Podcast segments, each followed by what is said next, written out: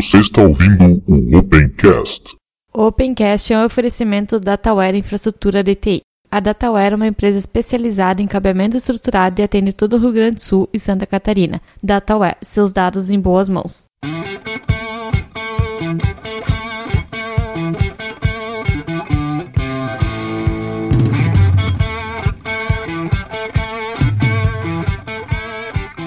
Está começando mais um Opencast, o seu podcast sobre tecnologias livres. Hoje, eu, Ivan, do site ubunteiro.com.br, do site tecnologiaaberta.com.br, juntamente com o Diego. Tudo bem, Diego? Tudo bem, beleza? E juntamente com o Aprígio, também conhecido já de vocês. Tudo bem, Aprígio? Beleza, tranquilo, galera?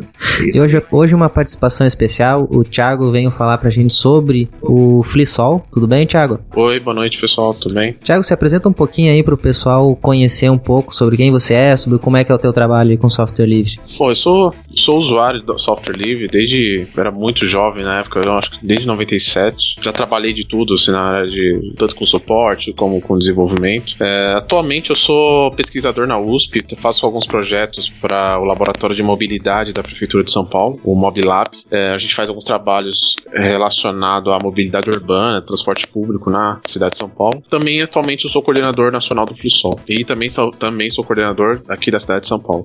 Espaço da comunidade. Olá pessoal, voltamos aí com o espaço da comunidade, voltamos com o Opencast em si e eu devo algumas explicações aí para vocês. A primeira é que vocês olharem lá no site Tecnologia Aberta ou no site Ubuntu, vocês vão ver que eu tinha anunciado que os sites iriam sair do ar se não tivesse alguém que assumisse eles tanto financeiramente como com conteúdo. Acontece que muitos de vocês nos deram bons retornos e a gente acabou que a gente vai conseguir manter os sites no ar, então essa preocupação não existe mais. E a partir de agora, o Opencast vai ser a, digamos assim, a atração principal do site Tecnologia Aberta. Ou seja, primeiro eu vou manter ele. Se der tempo, eu faço outras coisas, postagens, vídeos e tudo mais. Mas o principal vai continuar sendo o Opencast. Para que isso não volte a acontecer, que não tenha esse risco de o site sair fora do ar e tudo mais, tem aí um site, um link nos, nos links da postagem, né, do, do episódio, com como você pode fazer para ajudar financeiramente o site. Dá para fazer doação ou então, por que não, doar estampas que eu possa colocar lá para fazer camisetas ou canecas. Também tem a lojinha aí para vocês poderem comprar os produtos que a gente gente tem. Por enquanto são camisetas e canecas, né? Mas pelo que promete o site, daqui a pouco tempo a gente vai ter outras opções, como bonés e outras coisas assim. Mas por enquanto, então, camiseta e boné. Outra coisa também que eu acabei mudando é a data de publicação do Opencast. Antes era na quarta-feira, mas para até facilitar um pouco a, a minha vida de, na edição e ter, ter sempre tempo, porque para mim editar não ficar apertado, uh, a partir de agora o Opencast vai ser publicado no domingo, qualquer horário do domingo, como era antes, qualquer horário da quarta-feira. Mas é muito mais fácil eu conseguir ter o domingo livre do que uma quarta-feira, uma noite de quarta-feira para fazer a publicação. Bom, agora vamos lá para o que mais interessa, que são os e-mails e comentários desse último episódio que a gente teve. Pela primeira vez eu posso dizer que eu não vou poder ler todos os comentários e e-mails porque tem bastante coisa. Então vamos lá. Nos e-mails nós tivemos o um e-mail do Denison Knob. Ele disse o seguinte: Bom dia, boa tarde ou boa noite. Meu nome é Denison, tenho 29 anos e sou de Novo Hamburgo. Trabalho com TI e sigo tentando concluir o curso de Engenharia da Computação na URGS. Finalmente consegui ouvir todos os episódios do Opencast em or ordem cronológica.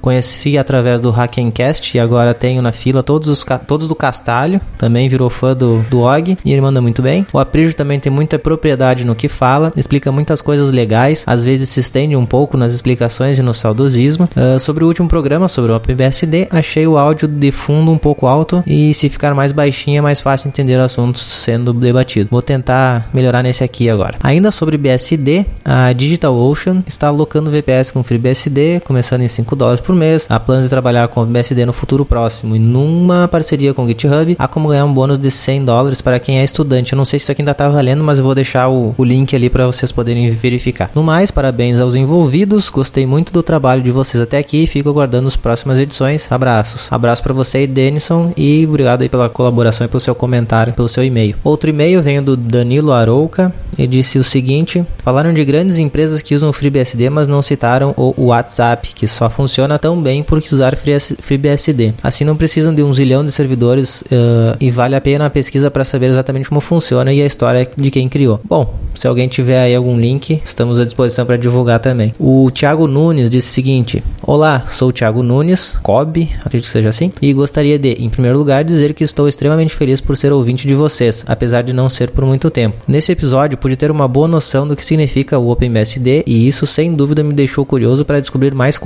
sobre ele. Sou usuário GNU Linux desde 2004, mas não posso, não passo da categoria usuário final. Não tenho habilidades de programação e desenvolvimento, portanto, não sei se estou qualificado para falar muito sobre sistemas operacionais. Mas o que posso dizer é se mais pessoas tivessem a iniciativa de divulgá-los como vocês estão fazendo, parabéns. Até a próxima, Kobe.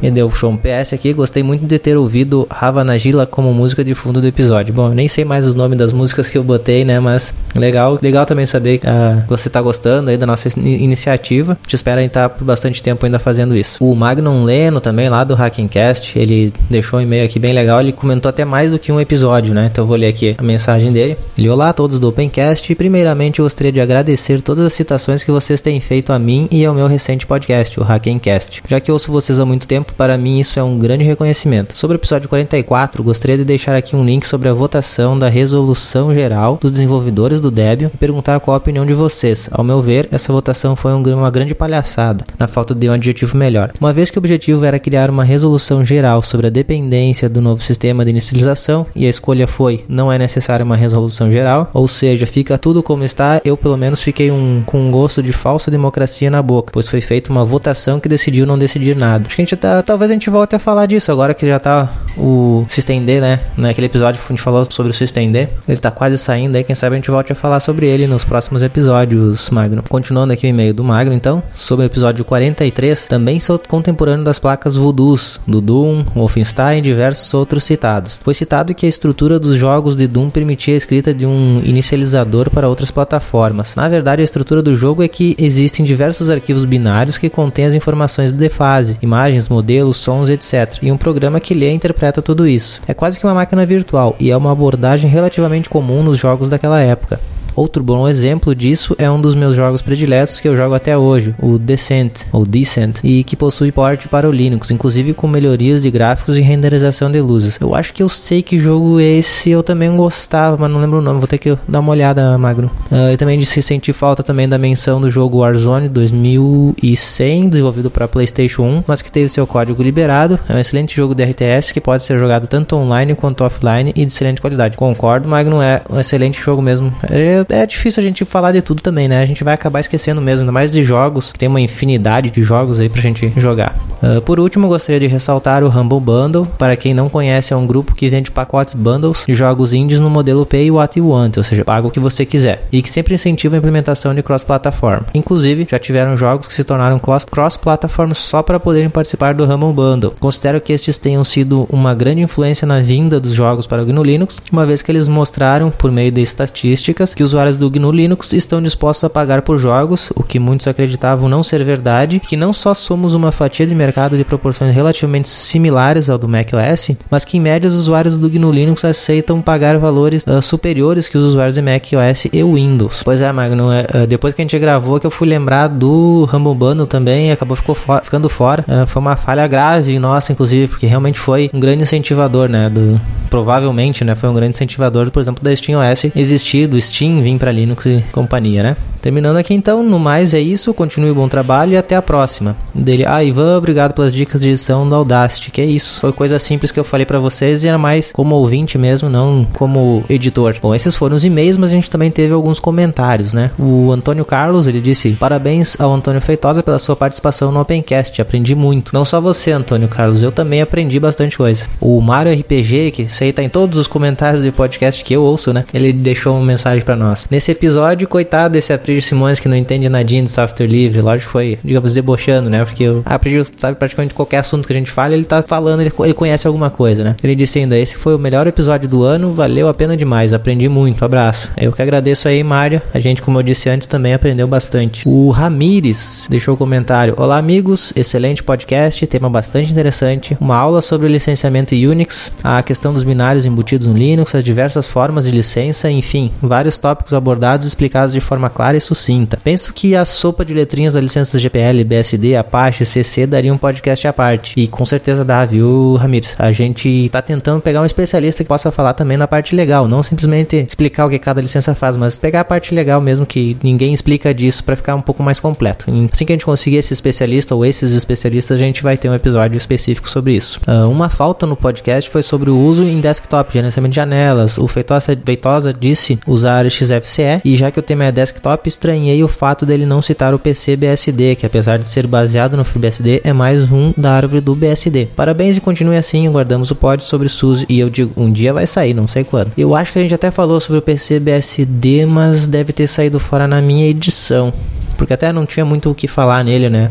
O Jorge Tavares disse: Olá, tecnologia aberta, excelente podcast. Acho que a única coisa que faltou comentar foi o instalador do OpenBSD, que poderíamos chamar de árido. Ele é todo em modo texto e não usa bibliotecas como cursors para permitir usar menus e setas. São perguntas textuais, inclusive para o particionamento de disco. Gostei muito dos comentários da origem do Unix e BSD e gostaria de complementar que após o Unix ter sido desenvolvido e começar a ser amplamente usado nas universidades, a Universidade de Berkeley reescreveu boa parte do Unix. Primeiro reescreveram a pilha TCP/IP, removendo os arquivos com propriedade do Unix e chamaram de net1 BSD. Depois reescreveram os demais arquivos com propriedade do Unix e portaram para a arquitetura 386, criando o net2 BSD. Os detentores da licença do Unix original entraram com processo alegando que o BSD possui ainda arquivos com propriedade intelectual do Unix, o que gerou um processo moroso que teve um acordo em 93, onde ambas as partes fizeram sessões. Alguns arquivos com propriedade intelectual do Unix já estavam estavam disponíveis em livros didáticos sobre sistemas operacionais, permissão concedidos pelo próprio detentores do Unix e alguns arquivos do BSD foram removidos e reescritos, criando assim o 4, o 4BSD Lite e todos foram encorajados a usar essa release ao invés das anteriores. A árvore dos BSD deveriam uh, derivam desse código do 4.4 BSD e também tem mais respostas ali da, no, nos comentários no site, né, Jorge, que o próprio Feitosa deixou lá para elucidar melhor e explicar explicar algumas coisas aí. O Everton Mello disse: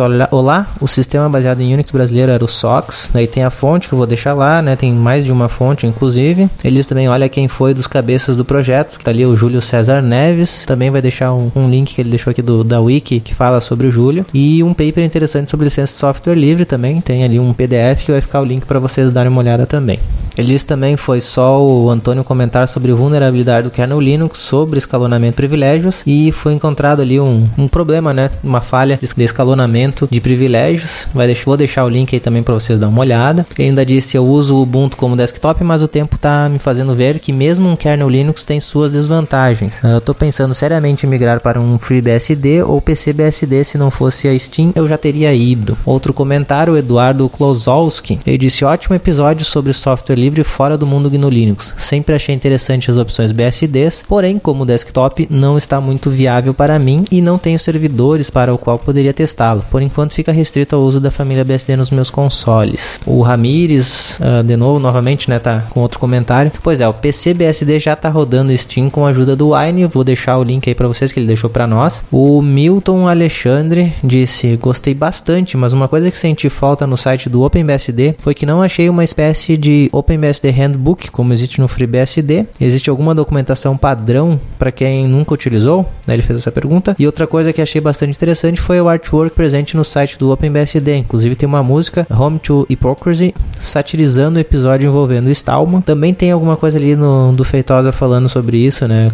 Comentando e respondendo essas perguntas lá nos comentários da última postagem. O Hernandes Fernandes disse: reescutando este episódio, reparei que por volta do minuto 36 é dito que o OpenBSD não tem binários ou blobs. Então agora fiquei em dúvida. Uh, há algumas semanas descobri um projeto chamado LibertyBSD que se propõe a fazer uma versão deblobe, deblobbed, ou seja, livre dos blobs ou desblobada, justamente do OpenBSD e se refere aos arquivos da página, né? Tem aqui um endereço, como exemplos de several pieces of non-free binary only firmware e o Antônio mais algum conhecedor do BSD poderia esclarecer o caso. Tem as respostas também lá nos comentários para quem tiver interessado. Bom, galera, esses então foram os comentários do episódio anterior e alguns de alguns episódios mais anteriores ainda. Agora estamos então voltando com tudo. Espero a gente não parar mais e toda semana ter aí um episódio novo. Então agora fiquem com o episódio desta semana falando sobre o Flisol.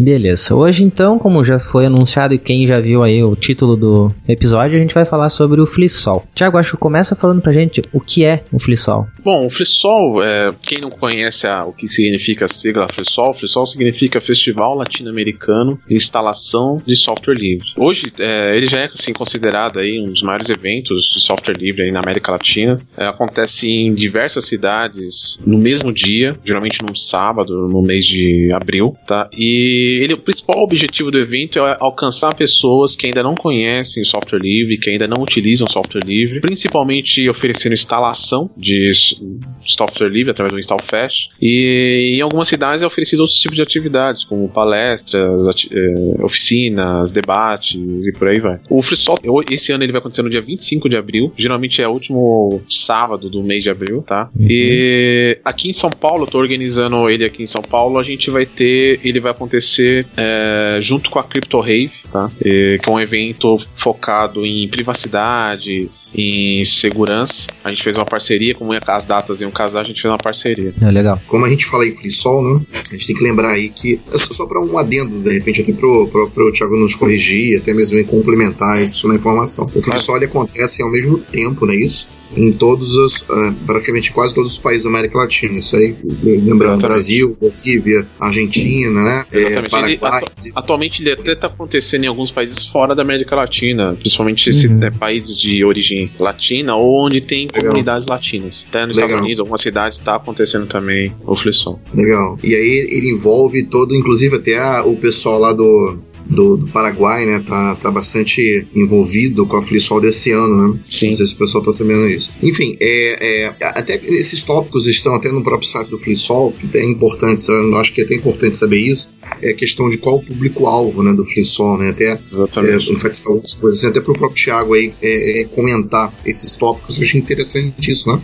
Então, por exemplo, é, a gente já sabe aí que o Thiago organiza, ele é o responsável pelo Flisol aqui no, no Brasil, né, nacional, e em todos os lugares do, né, da, da América Latina, né? Tem algumas comunidades mais, mais fora. Agora, é, qual o público-alvo, enfim, né? O público-alvo em cima, qual que é o, o enfim, o que, que, que prega-se no, no, no, evento FreeSol, né? Só questão de software livre, enfim. Então, geralmente uma pessoa quando vai a FreeSol, ela sempre bota na cabeça de que o evento FreeSol ele é totalmente voltado a Linux. Assim, é, o meu entendimento, aí até o Thiago me corrige, tá? O meu entendimento é que isso tá errado, né? Porque é, o, o, a FreeSol ela não é um evento de Linux, né? A FreeSol é, é, ela é um evento que envolve a essência do software livre, seja ele, né? Inclusive quando a gente fala essência do software livre, a gente está falando da, da questão, tudo aquilo que envolve o software livre, né? As quatro, a gente fala sobre as quatro liberdades, a gente fala sobre a GPL, a gente fala todo aquele conceito de, de de perguntas e respostas, até que a gente encontra lá no próprio site da, da, da, da FSF, né, no próprio site da GNU, e, e, enfim. Então, o que acontece? É, quando a gente fala que a, o, o evento do FreeSol é um evento de software livre, a gente está levando em consideração de que a gente existem desenvolvedores né, que dão palestra, como existem pessoas que são administradores de sistema, que dão palestra, DBAs que dão palestra, pessoas que, que têm envolvimento com alguma coisa que aconteceu na sua cidade, como por exemplo, eu fiquei na Unesp, né?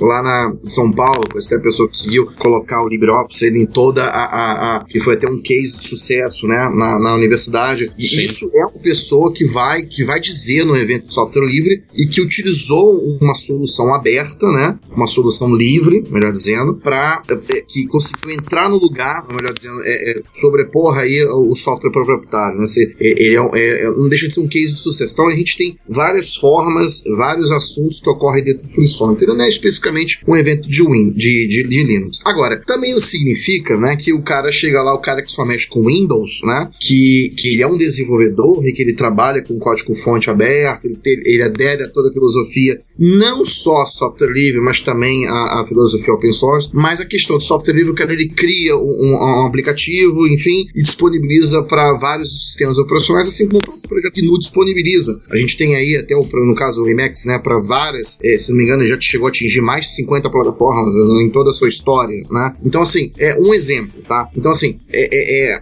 é se você chega num evento desse, você não vai ver só coisas de Linux, não é verdade, ou, Thiago? Não, correto. É, eu diria, eu diria, que você falou, tudo que você falou é, é, exatamente como você falou, mas eu diria até mais, eu diria que até o, o FreeSol hoje, como a maior parte dos eventos software livre, nem fala mais só sobre software, né? Você tem você uhum. abrange outros, outros, outras áreas correlatas Exatamente. hoje, né? Hoje você fala sobre cultura livre, você está tratando de privacidade, você está tratando de políticas públicas abertas, é, governo aberto, você está tratando de cultura Legal. aberta também, li, cultura livre.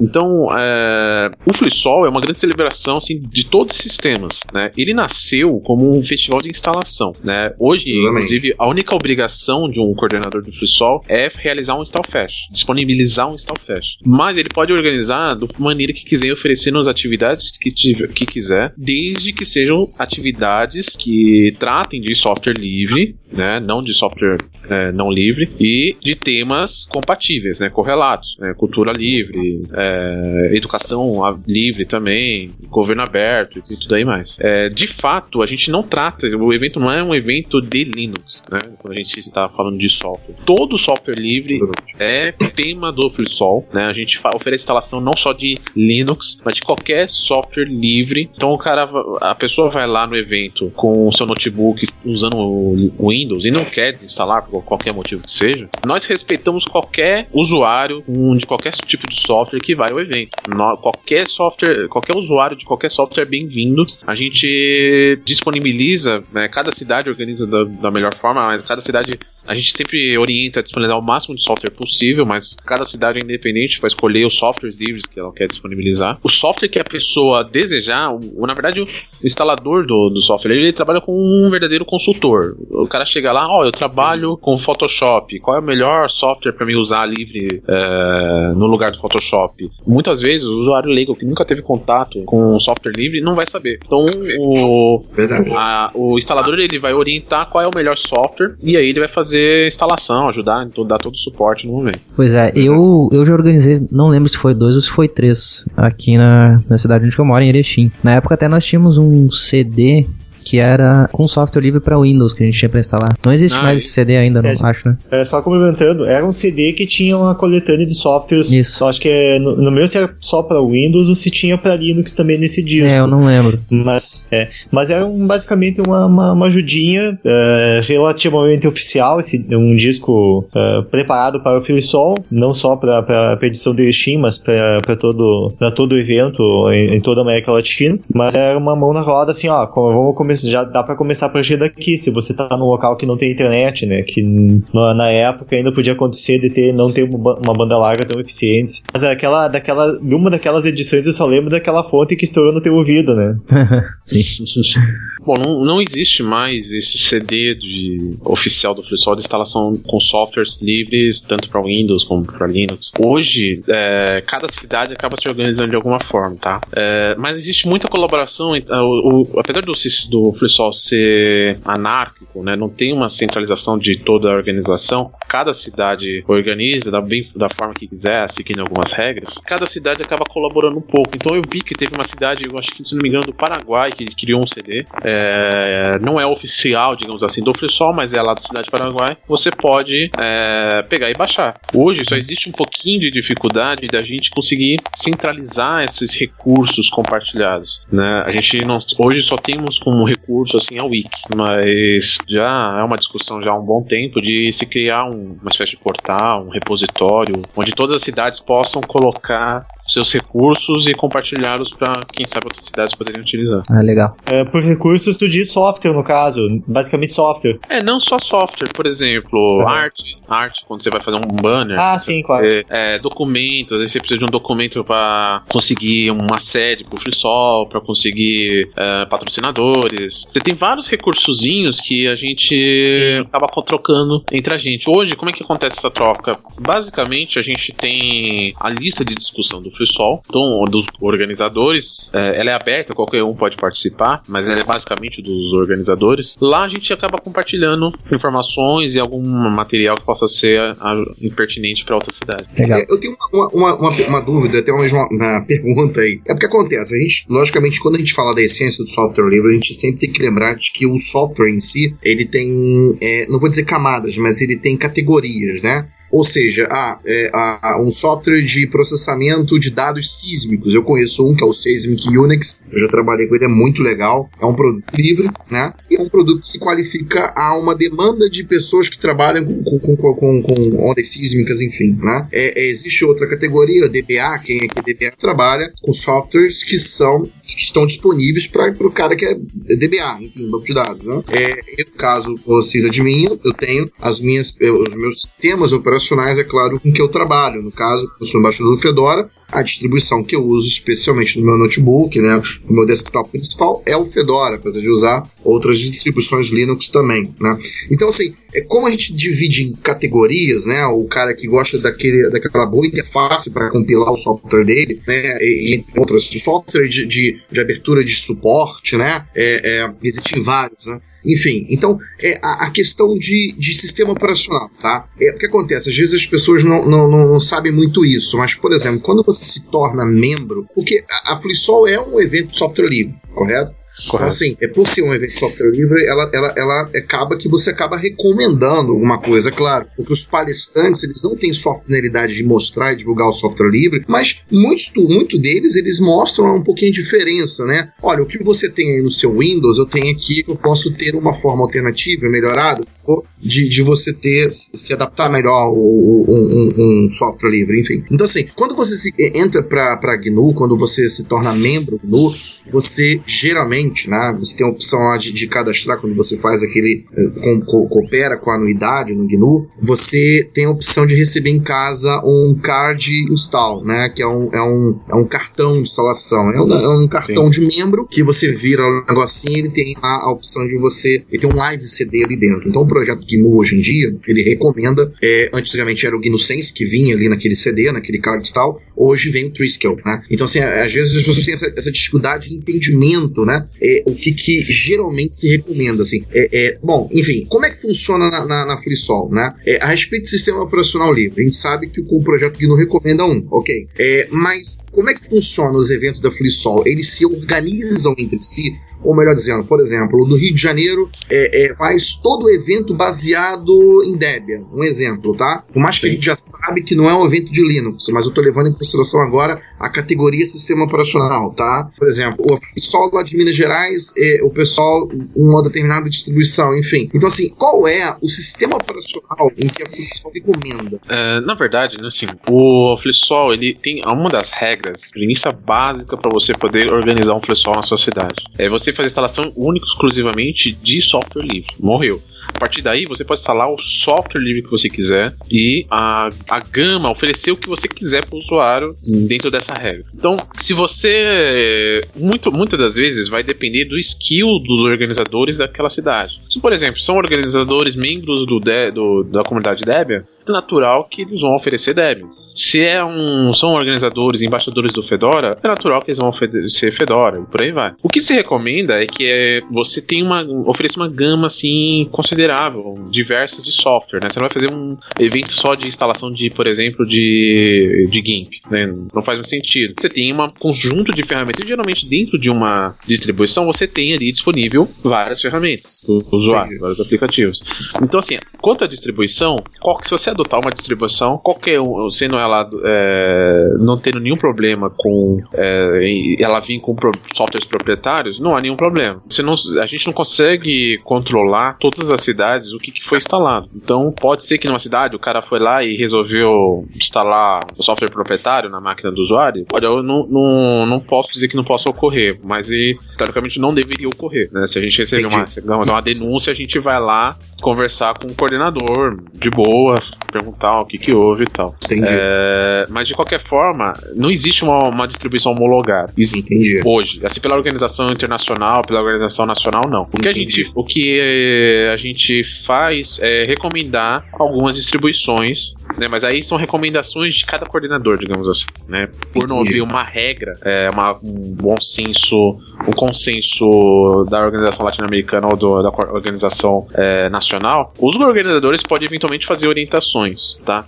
É, o organizador, só para também deixar claro essa questão, o coordenador do FreeSol, na verdade, assim, é um representante da comunidade que está organizando o FreeSol. Então, tanto os organizadores locais como o organizador nacional, o coordenador nacional, é porque uma das regras também básicas para o FreeSol acontecer é que você tenha um ponto de comunicação, para não ficar aquela acontecer qualquer problema, com quem você vai conversar. Então tem um responsável geralmente, apesar de que pode ser feito por uma equipe, por uma comunidade bem grande. O papel, principalmente do, no meu caso, o coordenador nacional, é representar os coordenadores locais para qualquer discussão, qualquer dúvida para levar para a organização latino-americana. Basicamente é isso. Então tem um pré-requisito, como por exemplo, para a cidade eu estou dando um exemplo. Existem cidades não principais, tá? Por exemplo, Belo Horizonte é uma cidade principal de Minas Gerais. Mas eu conheço várias cidades, como Margari, né? Deixa eu lembrar outra, Le, Le, Leopoldina, Cataguases, que é a minha cidade.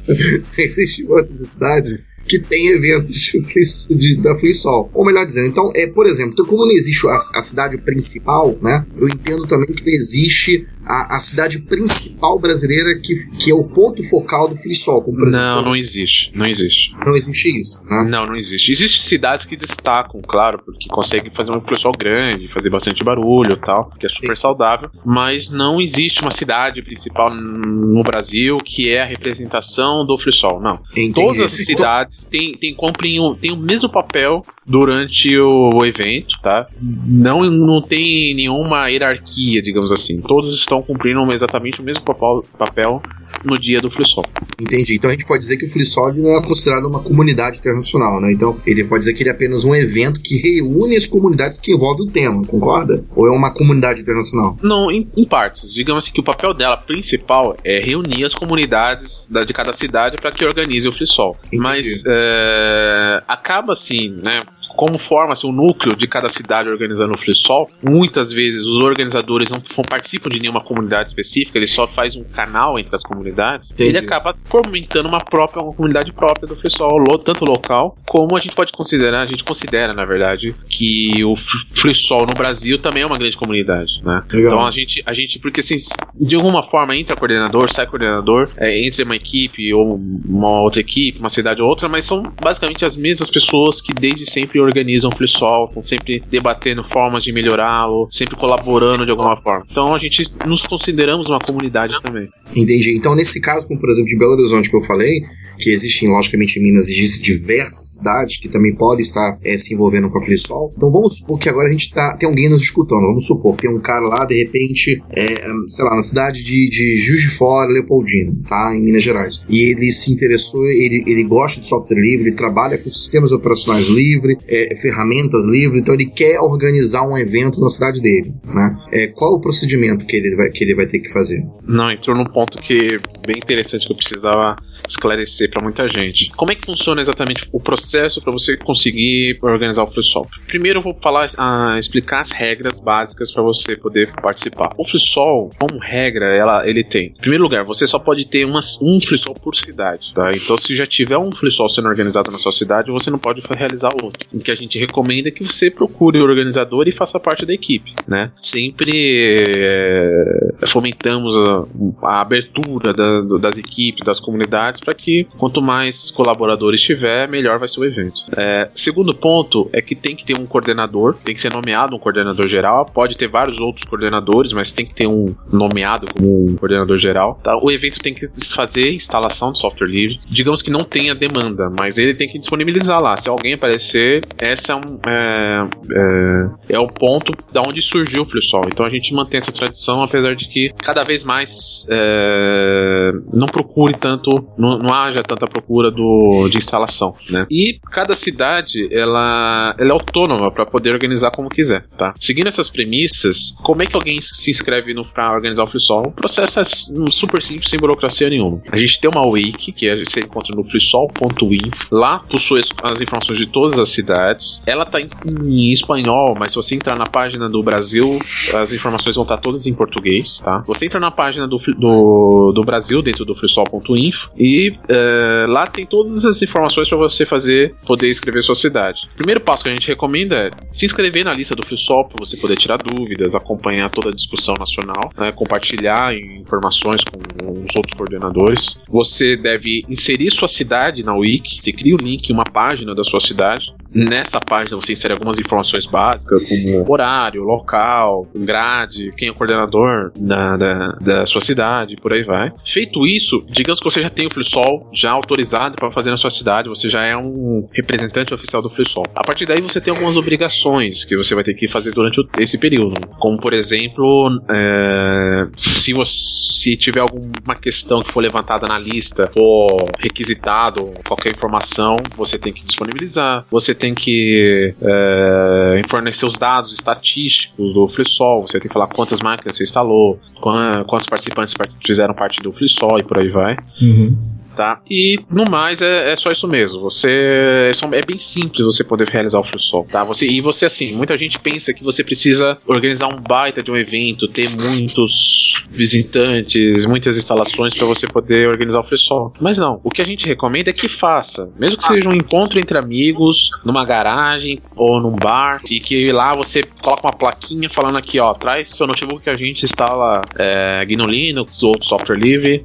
não importa quantos é. sejam os participantes, o que importa é que você ajude a divulgar software livre, que você ajude os novos usuários a fazer parte da comunidade, a utilizar o software livre. É, eu acho até que o primeiro que eu organizei, chutando por alto, nós tivemos acho que 20 pessoas participaram. Mas foi. É, não, é, é, é, bem, bem, comum assim. Você tem poucas cidades. Como o evento é bem. Ele é descentralizado, acontece em várias cidades. Você tem cidades do interiorzão lá que não, sabe, não tem nenhum evento na cidade. E às vezes bomba, porque justamente porque não tem nenhum evento. Uhum. Aí acontece casos como, por exemplo, eu sou organizador aqui de São Paulo. Aqui tem muito evento. E é concorrência, é muita concorrência de evento. Para você aparecer, para você conseguir visibilidade em cidade tão grande, você tem que ter muito recurso, você tem que conseguir muita parceria. O primeiro pessoal que eu organizei também teve por volta de uns 50 participantes. É, pra uma cidade Aos... como São Paulo, né? Pois é, e a gente se espera. Tem cidades que é, é menor que São Paulo e você tem um público bem maior. Mas aos poucos a gente vai crescendo. A cidade nunca teve.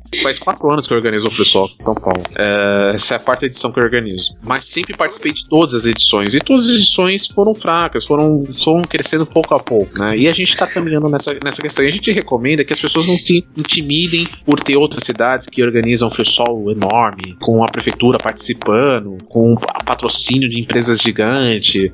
Não, não se intimidem, é, é, é, mérito dessas, dessas organizações que conseguiram, mas não é uma. não existe uma concorrência, uma competição de que qual é o melhor pessoal. É, eu até acho legal quando é pequeno que tu consegue falar com todo mundo que vai no evento. Aí tu consegue é, trocar muito. A ideia fica muito mais fácil tu conversar sobre qualquer assunto que envolva software livre, né? É, exatamente. No primeiro FreeSock que eu organizei, eu organizei no, em cima da hora, porque não tinha FreeSock em São Paulo, e eu resolvi.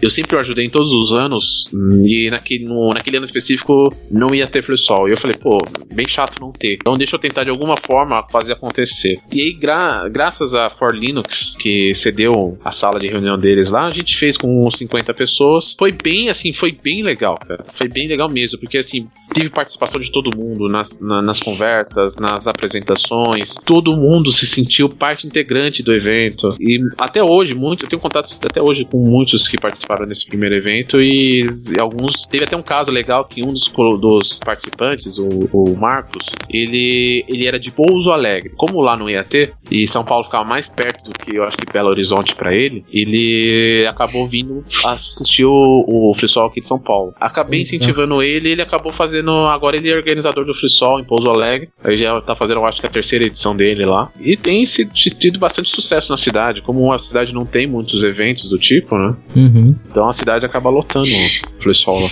Cara, a gente tava conversando, eu a Prijo antes também ali.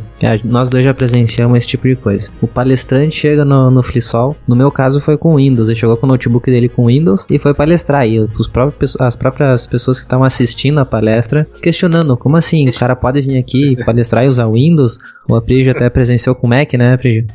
É porque na verdade até essa pergunta que eu fazer, existe algum pré-requisito para o palestrante? Porque quando tem um organizador, né, como você é de São Paulo, acho que você seja nível nacional, mas por exemplo, eu quero organizar no Rio de Janeiro, tá? Então eu sou palestrante. Então assim, existe algum pré-requisito para que eu possa dizer aí para um palestrante que vai, vai divulgar uma solução, uma história, enfim, né? Então, assim, é, é, existe algum pré-requisito? Porque se de repente eu contrato, não contrato, mas se de repente chega um palestrante para poder, eu aceito um palestrante para falar sobre GIMP, por exemplo, tá? E ele, ele traz uma máquina com Windows, uma máquina com Mac, entendeu? Se ele dá uma palestra com Mac. É, eu sei que isso pega mal, assim, porque muitas das pessoas que estão ali, elas estão querendo ver a, a, um, ouvir de uma pessoa que, logicamente, que come a sua própria comida de cachorro. Ou seja, a pessoa claro. que realmente ela tá falando de software livre, mas ela vive. Então, isso pode gerar alguma. É, é numa empresa geraria uma demissão. isso, pode, isso pode gerar um corte cabeça do, do, do, do, do cara que está é, é, organizando o evento na nossa cidade, ou não tem nada a ver, as pessoas são sempre bem-vindas, até mesmo com aquele sistema operacional qual ela contribui para sua filosofia. Né? Como eu falei anteriormente, todos os usuários são bem-vindos. Às vezes o skill do usuário, daquele palestrante, é... ele já presenciei isso também. Já teve palestrante que veio falar de, de HTML5 né, no FreeSol, e ele veio com Mac. E gerou essa discussão um pouquinho depois também do evento, mas aí cabe cada organização. Se ela criar uma política na sua organização local de os palestrantes só usarem sistemas operacionais livres, eu acho excelente, assim, mas não existe hoje nenhuma regra para isso, tá? De fato, eu acho que, que, que quando você vai apresentar, é, você está sediando o evento, você tem que mostrar uma certa coerência, né? Mas o principal ponto é você não fazer uma palestra. Isso aí seria terminantemente proibido, tá? Você fazer uma palestra de algum software proprietário. Não vou lá fazer uma uhum. palestra de Windows, ou fazer uma palestra de. É, .NET, só que falar do, é, do, do desenvolvimento, né? Falar da ferramenta de desenvolvimento que seja proprietária. Exatamente. Nós vamos falar sobre Cocoa, essa cara. é, exatamente. Então, assim, hoje não existe essa regra. A regra do, do palestrante ir com um notebook, com um outro sistema operacional, isso de uma forma. A gente não discrimina é, usuários no FreeSol. Agora, o conteúdo é outra coisa. Uhum. Então, ele não pode palestrar sobre o Windows. Se ele tiver com o Windows na máquina dele ou qualquer outro software proprietário, aí é um, aí digamos que é uma escolha individual dele que deve ser respeitada. Não posso negar que pega mal, né? Com certeza isso pega mal. A gente deveria tomar cuidado com isso. Mas não existe uma regra para isso. Thiago, aproveitando aí também, tu, tu, tá falando, tu falou que tu há quatro anos que tu organiza o evento em São Paulo e tu participou eh, por vários anos também no evento em São Paulo. Uh, me diz uma coisa, como, como, como que tu vê a evolução do evento evento de São Paulo e, e, e a nível nacional agora sendo tu sendo uh, coordenador nacional, como é que tu vê a evolução desde o início até, até hoje? Como é que o evento está evoluindo? Uh, no início eu, eu, tenho a impressão que ele era mais, mais instalação mesmo, hoje ele está diversificando, para outras, outras coisas, não só software, uh, hardware, palestras. Como é que vê essa, essa, essa a evolução do evento? É, até aproveitando, só complementando comentando, eu vi algumas grades de, de eventos e a instalação de software livre em si tá lá com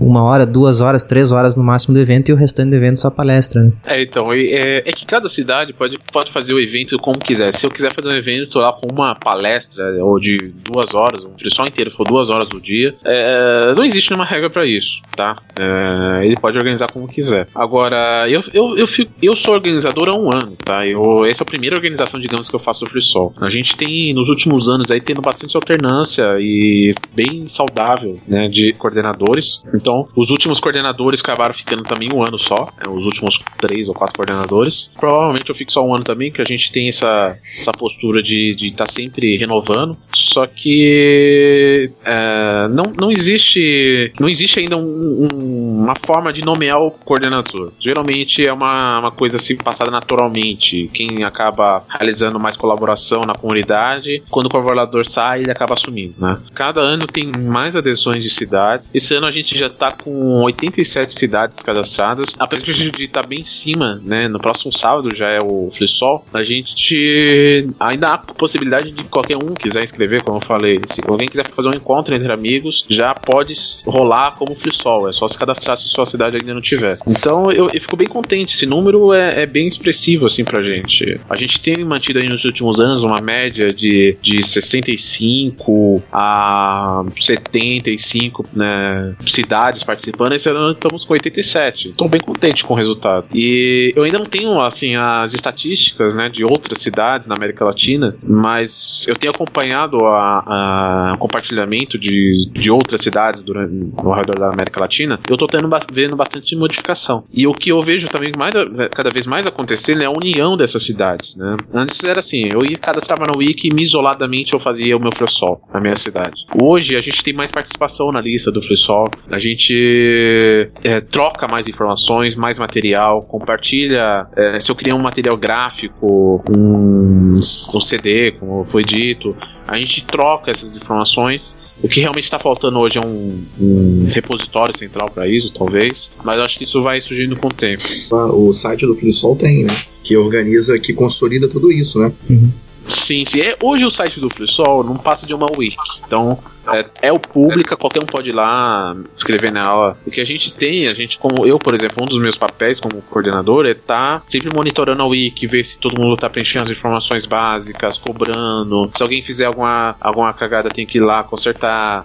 Se alguém for lá e detonar a, a, uma informação de alguém por qualquer motivo, ou tiver spam, eu tenho que ir lá tirar. Então, é, eu estou muito contente com a evolução do FreeSol nos últimos anos, sim. E nessa, digamos, nessa nessa edição, é, ter alcançado o número de 87 cidades aí, eu tô bem contente. A gente tem uma meta aí de alguns anos de tentar alcançar 100 cidades, então a gente ainda não conseguiu, digamos, bater essa meta, mas estamos cada ano chegando mais próximo dela. É que assim, tem, é só para pegar esse gatilho, porque tem crescido, eu tenho visto bastante isso. No início do Flisol, eu, eu, eu, geralmente quando eu ia ao evento, eu via sempre aqueles amigos ali, pelo menos aqui no é. Rio de Janeiro. Eu via apenas aqueles, aqueles mesmos amigos, a gente trocava figurinha e tal, e geralmente sempre via alguém a mais, porque geralmente era organizado em universidades, então era com apoio ali da galera, alunos que presenciaram isso em vários lugares do Brasil. Mas é, é até um assunto que você está falando e eu me lembrei aqui, acho que vale a pena tocar nisso. E isso também pode aumentar a questão da dimensão do evento. Como, por exemplo, eu vi aqui no site do, do artwork aí, do material gráfico do Flissol, né? Para quem não sabe, o site do Flissol é flissol.info, aí tem lá o barra é, Flissol 2015. E eu vi lá no material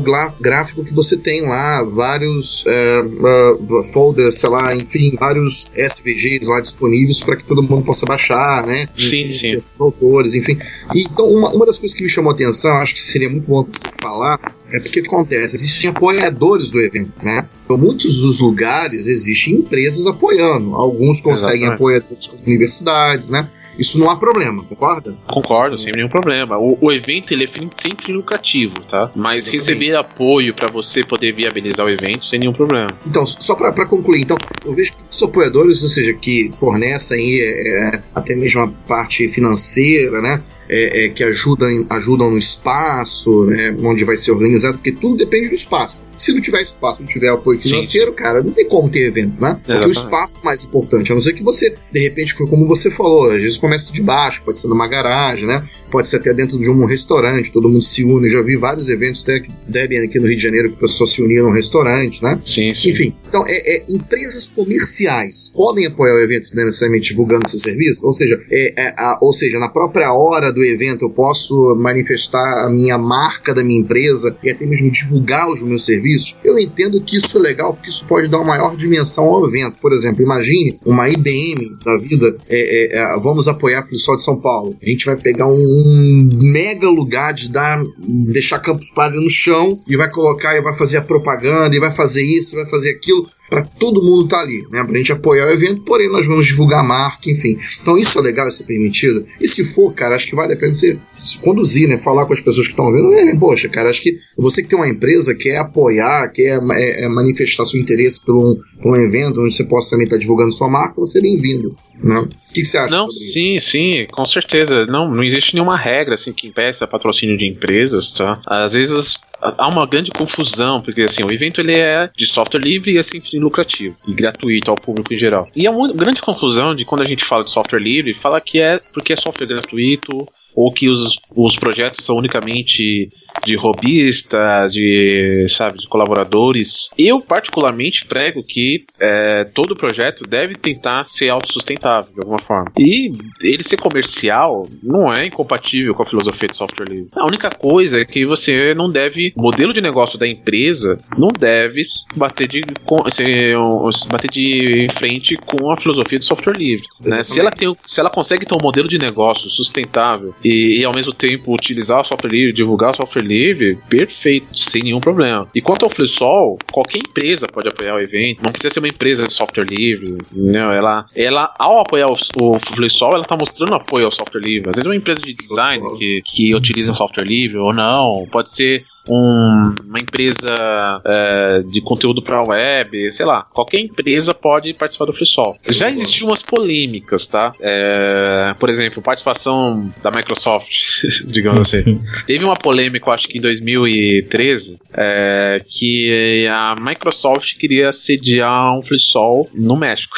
Hum. É, aí a gente falou, ela vai fazer instalação de Linux no FreeSol, né? Ela vai instalar, ou então o OpenBSD, coisa do tipo, né? Ela vai instalar um, software livre dela, qual, né? E, e aí a gente, a gente é, houve essa polêmica na, na, na organização latino-americana, e aí é, se descobriu que basicamente o que ela queria era divulgar a plataforma Azure lá, a Sim. plataforma da cloud dela. Você pode instalar Linux lá na, na plataforma. Então, assim, claro, é complicado quando você tem uma empresa grande que é totalmente contra, ou apesar de que a Microsoft se diz agora adepta ao open source, mas no geral é, ela sempre foi uma grande. Sempre falou muito mal do, de software Sim. livre, de, soft, de, de, Linux, e é meio estranho você ver ela num evento de software livre. Mas de qualquer forma, polêmicas à parte do tipo, não existe nenhuma regra que impeça, né? Se o conteúdo que ela vai apresentar, que às vezes ela tá patrocinando uma atividade dentro, ela, em troca da patrocínio, ela tá colocando uma atividade, coisa do tipo, não vai contra a filosofia de software livre. Eu, particularmente, se uma empresa ela não, é, digamos assim, a filosofia dela, as políticas dela forem de, de alguma forma contra, contrárias às políticas, à filosofia de software livre, eu não acho muito saudável nela patrocinar o FreeSol, né? Soa um pouquinho incoerente. Vai pegar incoerente. o cara palestra com Windows, entendeu?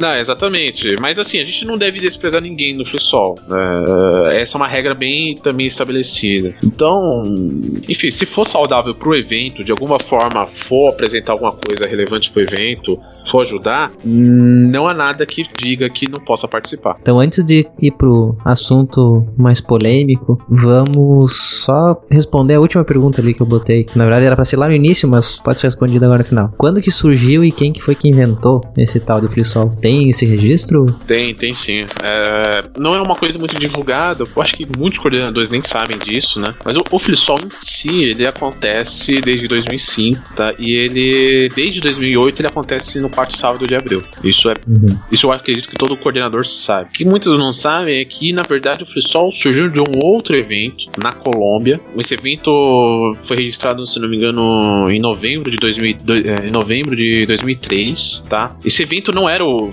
o Festival Latino-Americano de Software Livre, era o Festival de software de instalação de software livre é, de uma cidade lá no, na Colômbia, né? E acabou de que no 2004 se espalhou para toda a cidade na, na, na Colômbia, para várias cidades na Colômbia e, e, de alguma forma contaminou a, pessoal da América Latina, outras cidades no, no outras cidades acabou aderindo ao evento. Aí eles mudaram o nome, né? Acabaram adicionando o latino-americano e aí oficialmente o FreeSol ele ele existe desde 2005, mas ele surgiu através dessa comunidade é, o nome é meio complicado, é comunidade libre de Uming, Uming Bird, Uming Bird, uma coisa assim, da Colômbia. E, e desde então o pessoal vem acontecendo em toda a América Latina, como eu disse, algumas cidades até da América Latina têm, têm realizado o FreeSol. O Brasil participa, se não me engano, desde a da primeira edição, e eu participo do FreeSol desde 2007. Sempre colaborei de alguma forma, como palestrante, ajudando na organização, né, e assumi, acabei assumindo é, há quatro anos atrás, porque eu, eu conheci o coordenador antigo, ele não ia mais poder fazer o FreeSol, ficou um ano sem ter FreeSol em São Paulo. Aí no ano seguinte, que também não ia ter FreeSol, eu acabei é, assumindo para fazer, deu certo, foi bacana, eu acabei pegando gosto, não tinha nenhuma experiência com o evento, vi que era fácil, assim, de certa forma, né? não teria, não tem nenhum pré-requisito para você ser um coordenador do FreeSol, você tem que ter talentos especiais, você tem que simplesmente ser é, engajado, é, ter boa vontade. boa vontade, porque não é fácil, digamos assim, você conseguir recursos, você conseguir, muitas vezes saiu do meu bolso, tenho certeza de muitos co coordenadores Sim. sai do bolso deles. Tudo, Sim, com certeza sai. você sabe bem, né? É. é. até eu tava lembrando da primeira vez que eu, eu fui ver se tava registrado. A primeira vez que eu te realizou aqui em Erechim, nem tá registrado no site. É, foi 15 dias antes do evento que eu fiquei sabendo que ele existia e falou, vamos fazer. Nem, nem, nem registrei lá no, no site. Aí no ano seguinte sim tá registrado. É que muitas vezes, quando acaba o evento, a gente bloqueia a página para não ser reeditada. Mas uhum. seria interessante até ter você, se você poderia colocar lá para ficar registrado. Posso, posso. É, foi em 2006 primeiro. Depois em 2007 tá registrado, tendo aqui na cidade, em 2006 não. Eu, eu não tenho certeza se em 2008 eu cheguei a realizar, eu nem, nem vou falar porque eu não tenho certeza. Quem tiver interesse de patrocinar o FreeSol na sua cidade, sinta-se à vontade, procure, entre na, na wiki do FreeSol, no freesol.info, procura a cidade que esteja interessado em participar e entre em contato com o coordenador. Você pode, vocês acabam podem fazer uma parceria aí e acabar ajudando a divulgar o FreeSol na sua cidade. Eventualmente, a gente tem umas, alguns patrocinadores, assim, digamos assim, apoiadores, que acabam patrocinando, apoiando o FreeSol em mais de uma cidade. Então, citando alguns casos, que é sempre bom citar, o, a Novatec, a editora Novatec, ela, ela, ela disponibiliza livros para várias cidades poderem sortear. A gente tinha a antiga Linux Mal, que também né, ela também patrocinava várias cidades com brindes. A gente tem o próprio Fizzly, eles, a, a SL e o Fizzly apoiam o FreeSol. Eles estão esse ano disponibilizando entradas pro Fizzly para várias cidades. Então várias cidades vão sortear aí. Uhum, é, eu vi isso. Vão sortear, então, se não me engano, algumas camisetas também. A Campus Party também entrou em contato há pouco tempo, tá apoiando o FreeSol, é, ajudou a divulgar. É, a gente está utilizando, começando a utilizar a plataforma deles, a Campuseiro, a Campuseiro, uhum. que é uma plataforma para divulgar atividades a gente vai utilizar essa plataforma aí de alguma forma para divulgar as atividades do FreeSol no Brasil todo. Então a gente fez essa troca também de, de, de apoios aí. E enfim, tem, tem várias outras, outras empresas aí que estão de alguma forma apoiando o FreeSol na sua cidade. É, e uma coisa também, não reclama que não tem na sua cidade, se não tem, faz, né? Exatamente, exatamente. Hoje teve o tuitaço do FreeSol, é, a gente postou a hashtag FreeSol, FreeSol 2015. Ah, e eu instalando. LED aqui em casa, cara. Nem tava na frente do computador. Poxa. É, acabou rolando, a gente acabou ah, pensando em última hora pra fazer. Quem até deu a ideia foi o Paulo, o Paulo Henrique, que ele é, foi o, um coordenador anterior do FreeSol, apoia bastante, ajuda a gente bastante. E a gente acabou fazendo meio de última hora e um dos tweets que eu lancei foi exatamente isso que você falou. É, não fique triste se não vai ter FreeSol uhum. na sua cidade. É, escreva lá e faça, mesmo que for alguma coisa simples, como a gente. É, como o exemplo que eu disse, o primeiro, eu fiquei sabendo da existência em 15 dias antes e nesses 15 15 dias me virei para fazer. Teve 20 pessoas, cara, mas foram 20 pessoas novas no, no mundo do software livre, né? Exato. Se for uma, duas pessoas, é excelente já. O papel foi cumprido, não importa não. E se não foi, por acaso fez, por acaso não apareceu ninguém, na próxima vai aparecer. O, o que importa é, é pegando o ritmo. Sim. Bom, chegando perto do final, então deixamos a, digamos, melhor parte para alguns, para outros talvez não, né? deixamos a polêmica para o final. uh, o que, que é essa história aí da organização ou da coordenação não recomendar que o pessoal instalasse Ubuntu nos, no festival mesmo de instalação? Bom, é, eu vou explicar bem uh, cronologicamente o que ocorreu para todo uhum. mundo entrar no contexto aí. Quem iniciou, na verdade, essa discussão não foi o Flissol, não fui eu. Exatamente. Né? Foi o, o, Richard Stallman desde 2012 ele alerta sobre algumas, alguns pontos do Ubuntu que entram em conflito com a filosofia de software livre e, e vem pedindo para o FreeSol não fazer instalação de software livre, tá? Desde 2012. Os coordenadores nacionais de toda a cidade, de todos os países da América Latina, não acabou não, não aderindo, não dando retorno, não se pronunciando. Esse ano, o que aconteceu? O, o, não sei se todo mundo deve conhecer de alguma forma na comunidade, né? Odiando ou não. Hum. o Sim. ele criou uma petição pedindo que as cidades do FreeSol não instalassem o software livre. Então, quem o apoiasse... O Ubuntu, né? Né? Desculpa, exatamente. que isso. É, as, que as cidades não instalassem o Ubuntu. E aí o que aconteceu? Gerou uma tremenda polêmica, o pessoal começou a bater bastante em cima sobre a questão. Muitos apoiaram, muito mais não, não apoiaram, não concordaram. E até que essa, essa questão caiu como uma bomba, assim, digamos, na lista do Pessoal Brasil, né? As pessoas começaram a, a, a digamos que assim, a, os trabalhos pro Pessoal, as questões nacionais acabaram paradas aí por umas duas semanas em cima dessa discussão. Não, ninguém chegava a bom senso, né? As pessoas ficavam lá, vamos, vamos proibir ou não, quem, tem muita gente que apoiava, contra, outras a favor. É, é, eu cheguei até a tentar uma, uma enquete dentro da comunidade, porque eu sou um, digamos assim, um representante dos coordenadores. Então, o que eles, o que eles aderirem, digamos, eu tenho que representá-los, apesar da minha posição ser contra ou não. Uhum. É, ninguém não chegou a bom senso, não a um consenso. Eu resolvi para ajudar a, a resolver a discussão dentro da, da comunidade do FreeSol, a me posicionar, deixar bem claro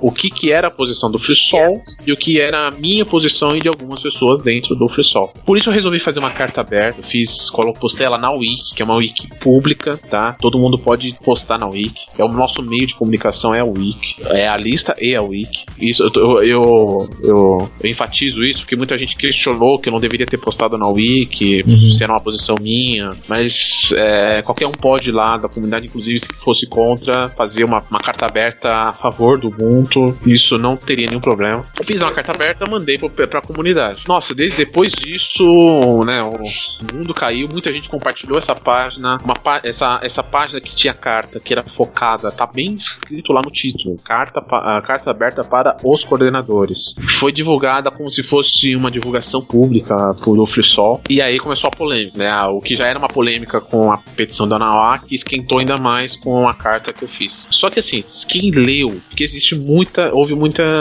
compartilhamento é, compartilhamento de opiniões sobre o assunto, mas quem leu a carta pode ver que está muito claro. Primeiro, é, eu explico os motivos, falo que o FreeSol não é uma posição oficial do FreeSol, que eu, eu não poderia dar uma posição dessa oficial, eu uhum. e nem quero. É uma, eu sou um representante dos coordenadores. E segundo lugar, é, era uma recomendação minha, uma recomendação do coordenador do FreeSol. Não era de nenhuma forma uma obrigação, uma, uma imposição. Eu, eu até coloquei depois um adendo reafirmando isso. E aí, só que mesmo assim, muita gente não quis, ignorou esses pontos e começou a postar charges falando que eu era ditador, charge, é, vídeos falando que eu era hipócrita, é, e por aí vai. E aí, essa, essa, essa, essa questão acabou assim, na lista acabou sendo resolvida, porque ficou claro para os coordenadores: olha, eu posso organizar o FreeSol com Ubuntu ou não. Isso aí foi apenas uma recomendação. Antes havia uma, uma não estava claro, né?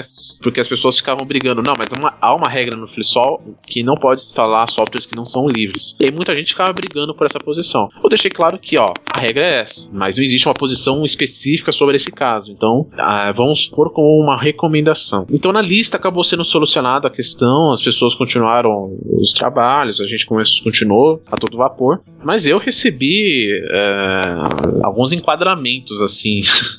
teve gente assim falando, ó, eu sou usuário registrado do Ubuntu, é, exijo que você revogue a, a, a carta, uhum. sabe? coisa do tipo. É, no caso é uma opinião tua, não era uma opinião do evento em si, né? Exato, eu deixei claro, a carta, quem lê vai ver exatamente isso. É, até, até tô com ela aberta aqui, tem lá no final adendo, deixo claro na carta que não é uma posição oficial da organização do FreeSol, portanto a responsabilidade e decisão cabe a nós coordenadores regionais. De qualquer Exato. forma, enfatizo que a carta como um todo, uh, o posicionamento e a recomendação são do coordenador do Nacional e não uma posição oficial do Flisol. Se leu, é que também tem gente que não deve nem ter lido até o final, né? É, Isso eu tenho as certeza. pessoas, as pessoas, assim, lê, é, parece que não conseguem enxergar, tá tudo oculto as, as- esses pontos e ignoram. Como foi contra alguma coisa que elas acreditam, elas começam a brigar contra, entendeu? E eu entendo a posição, né? Eu entendo as pessoas não gostarem, eu entendo, sabe? E de forma alguma, a, é, a intenção é desrespeitar a comunidade e usuários de Ubuntu. É, todos têm, como eu falei, no FreeSol é bem-vindo todos. Se você tem, se você inclusive for lá com uma máquina com Ubuntu numa cidade que não quer instalar Ubuntu, ela é obrigada, ela não pode te discriminar, né,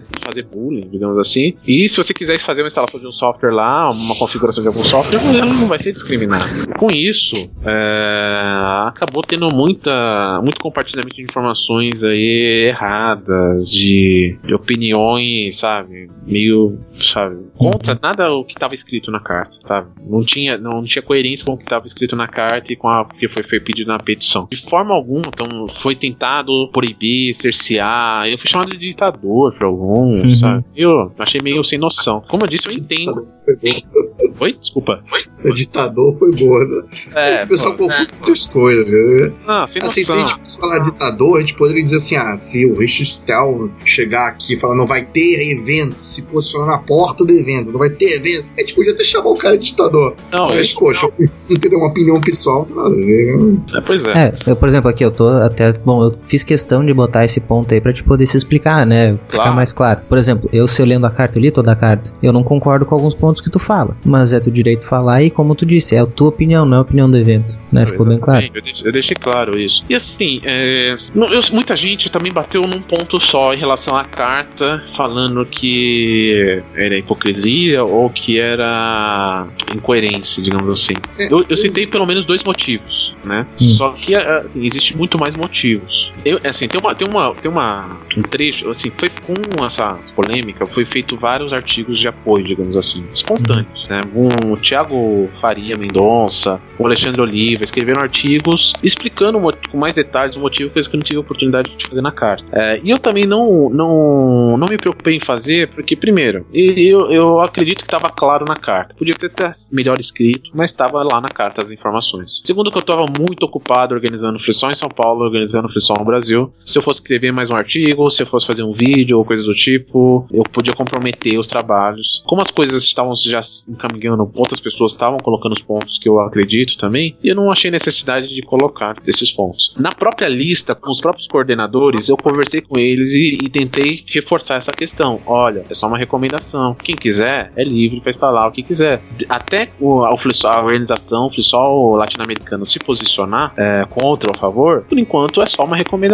Então não precisam ficar com medo de instalar o Flisol. Ninguém vai ser instalar o Ubuntu no Flisol. Ninguém vai ser discriminado, vai ser receber bullying nem coisa do tipo. Agora, é, porque tava, assim, estavam questionando se é, como é que eu vou instalar o Ubuntu na minha cidade? Às vezes ninguém vai aparecer porque teve essa recomendação. Olha, por isso mesmo não foi um negócio divulgado aberto, foi para foi feito para os coordenadores. É que acabaram com- compartilhando e criaram esse buzz aí em cima da, da questão. Agora, Eu vi até, eu vi até anúncio do pessoal, do, se, foi, se não me engano foi do Chile, eu tava na lista, e vi do Fred Polido Lopes, sabe quem é, né? Ele, ele, ele também posicionou contra isso. né? Na verdade, ele só disse que a questão de que isso, isso gera mais é, contenda do que é, é, a- do- do- do- contenda de separação, divisão, melhor dizendo, do que do que do andamento aí dos trabalhos, enfim, né, da, da- do evento. Não, por isso mesmo que eu não quis, eu não quis assim dar muito importância pro, pra polêmica que foi criada. Eu não me fiquei me posicionando, eu tô me posicionando agora, vocês me convidaram pra falar sobre a Free Sol. Uhum. É, eu achei que é um, é um ponto que tem é, relevância, tem que ser discutido, mas se me chamassem pra falar especificamente sobre isso, eu não ia, pelo menos até o Free Sol, sabe, perder meu tempo, digamos, com esse ponto, porque não- a intenção nunca foi dividir, nunca foi criar polêmica, nem coisa do tipo. Tem gente que começou a falar que foi feito de propósito pra pra inflar egos, sabe? Porque, por exemplo, o Richard Stallman, ele chegou a fazer uma, uma nota é, parabenizando a posição do coordenador nacional e tudo mais. Isso não é esperado, isso não, pra mim, não, sabe? Mas eu, eu não vou negar que achei assim, eu gostei de ter recebido apoio de vários lugares, inclusive do Richard Stallman, porque eu levei bastante porrada em relação a essa questão. Mas eu não vou me omitir. Se é a minha posição, eu, eu tenho um papel de coordenador, mas antes de tudo eu tenho com, sabe, com a coerência com o que eu acredito. Então, é, se eu acredito que é uma coisa que não deveria acontecer, eu vou tomar essa posição e, independente da polêmica que gere, eu vou reafirmar essa posição e pronto. É, não vou me omitir. Muita gente acaba. Eu sei, eu tenho certeza, assim, muita gente já veio falar comigo que tem essa mesma posição, mas prefere não se pronunciar, não, não, não divulgar essa posição por possíveis problemas políticos que possam ocorrer, digamos assim. É, muita gente também falou, entrou em contato falando que ia fazer artigos de apoio. Quando a gente quando começou a ver a polêmica, é, desistiu, né? Então, tudo bem, eu, é, não, eu não faço isso. Eu, se eu penso num ponto, mesmo que isso possa me gerar algum problema, se é o que eu penso, é o que eu acredito, eu vou me posicionar. Deixa eu te perguntar uma coisa, é, que, que acontece? Deixa eu só fazer, tentar fazer um movimento também referente a isso. O que acontece? Eu cheguei até a abrir uma enquete aí com, no Twitter com a Nawak, né? falar com ele sobre isso. Então eu perguntei, cara, assim, ele usa OpenSUSE. E da mesma maneira em que ele tirou, isso foi um debate entre eu e ele, né? Da mesma maneira que ele diz, que ele até fez uma matéria sobre isso, ele tirou o kernel Linux e colocou o kernel livre no, no OpenSUSE. E eu perguntei para ele, então se eu levar na, no FreeSol o meu, minha máquina com Ubuntu, exemplo, e pedir para alguém, ou então pedir para alguém instalar um Ubuntu com kernel livre, você instalaria? Ou você instalaria o Emacs no meu Windows? Brinquei com ele, né? Ele sim instalaria sem problema nenhum. Então, peraí, não entendi, né? É, enfim, não, não, consegui entender. Por quê? Porque existe uma ordem cronológica nos fatos, vamos dizer assim. Quando o Richard Stallman ele levantou a questão do Ubuntu lá atrás, ele deixou claro que era justamente a questão lá da, da do, do, suposto spyware, né? Aquela situação toda da localização geográfica em que você mandava informação para o servidor da Canônico para que a loja da Amazon ela, ela, ela mostrasse para vocês aquele catálogo, né? Referente ao é. país de, de, origem e aquela coisa toda. Só que após essa situação, porque até então isso era um pouco de, de, de distante, afinal, a filosofia de um, de um, de um sistema operacional livre ou aberto de que você tem a liberdade para remover ou adicionar qualquer coisa, né? E as pessoas naquela época, que inclusive eu mesmo ouvia aquele, aquele pacote porque não era que me atra não, não, tinha atratividade por aquilo. Acho que não tem nada a ver a Amazon, enfim, é, ficar vendo consulta, né, no Unity, aquela coisa toda. E aí, após essa enquete da FreeSol, né, é, na próxima distribuição interim que foi lançada, não sei se foi na LTS, foi na própria próxima interim, ele já veio com o botãozinho lá para você desmarcar, né, até para facilitar o usuário que não tem tanto conhecimento, desmarcar essa função. O, o próprio servidor emite informação geográfica, né, o desktop, né, para o servidor e aquela coisa toda, né. Então o que acontece? Então isso parece que logo após esse, esse episódio, isso meio que foi sanado, vamos dizer assim, né? Então ele continuou tendo, fornecendo ao usuário a liberdade de tirar ou não tirar, né? Ou usar, enfim. Como eu posso usar o Trisk ou instalar o que eu quiser, né? Você entende? Então assim, isso vai muito da questão da liberdade do usuário. Aí eu fiz essa enquete para ele, chegou para mim e disse, cara, eu instalaria numa boa. Eu falei, pô, não entendi. Então se você instalaria, é, se você acha legal poder instalar um Ubuntu com kernel livre, porque é possível, inclusive tem até repositório PPA para isso, para facilitar a vida do usuário. Né? Então, eu não entendo por que. Então, por que você não faz o seguinte? Você não faz uma enquete? Que eu perguntei, por que você não divulga somente? Pede para que os, os, os e, logicamente, os, os, maiores da FreeSol é, façam um evento sem software ou seja, somente com software livre, sim qualquer outro software com contribuição é, de algum drive proprietário ou qualquer outra coisa, né? Como a gente tem até no próprio Linux, enfim, né? Então por que a gente não recomenda somente distribuições abertas, o que é o próprio projeto GNU, inclusive existe um site para isso, do projeto GNU recomenda, né? Como instituições como Trisk ou Tutu, né? É, é, GNUSense e outras, outras mais. Aí ele falou para mim o seguinte, cara, não, porque isso seria, é, isso não daria muito certo. Eu falei, mas peraí, então eu comecei a ver que parece uma rixa ali entre ele um Ubuntu, não sei, só pode ser. Eu não, eu não cheguei, eu não consegui entender muito bem isso daí, né? Então, assim, que seria coerente? Por que, que eu estou botando? Então, cara, qual é a diferença do cara chegar com Ubuntu, né, instalar um Ubuntu do software, que na verdade não é o que o pessoal traz, mas o que a FreeSol instala, que é o que ele disse para mim, né? Então qual é a diferença de eu pedir para você instalar o OpenSUSE na minha máquina com kernel livre ou você instalar o Ubuntu na minha máquina com kernel livre? Ambos não daria a mesma coisa? Né? Ou eu remover as lentes, né, do Unity, aquela coisa toda, não daria a mesma coisa. E aí ele entrou muito, eu vi que a questão ali parecia um pouco pessoal. Eu não entendi, eu juro que eu confesso que eu não consegui entender muito isso. Quando eu vi a sua carta, né, eu vi a sua opinião, eu acho que conseguiu esclarecer bastante aí quem tava nessa dúvida, né? Porque, é, é, logicamente, você tem uma posição muito acima da opinião dele, né? Porque você é o coordenador, ele é uma pessoa que vai estar tá lá, né? Então, assim, é, é, a opinião sua, ela tem muito mais peso, entendo eu, muito mais do que a opinião dele. Ele pode ter uma rixa com o pessoal da Canônica, como eu conheço um monte de gente que tem. É, o Anuak é, o é meio complicado, né, pra gente conseguir até... Eu já tentei conseguir a opinião dele, mas ele se nega. Eu sei, mas quando é. uma pessoa tem um, um patamar nesse nível, né, vamos dizer assim, de de, de, de onde está, onde ele consegue influenciar, né? É, essa é verdade, né? É, é influenciar. Então essa pessoa está no nível onde ela tem que saber o que ela fala, tem que ser coerente ou não, você entende? Por isso que eu perguntei para ele, peraí, por que eu posso instalar? Por que, que você pode usar o OpenSUSE numa, ou até mesmo é, é, é divulgar isso no evento de FreeSol, o OpenSUSE com kernel livre, mas não pode divulgar o, o mundo com kernel livre? Ora, ambos não são a mesma coisa?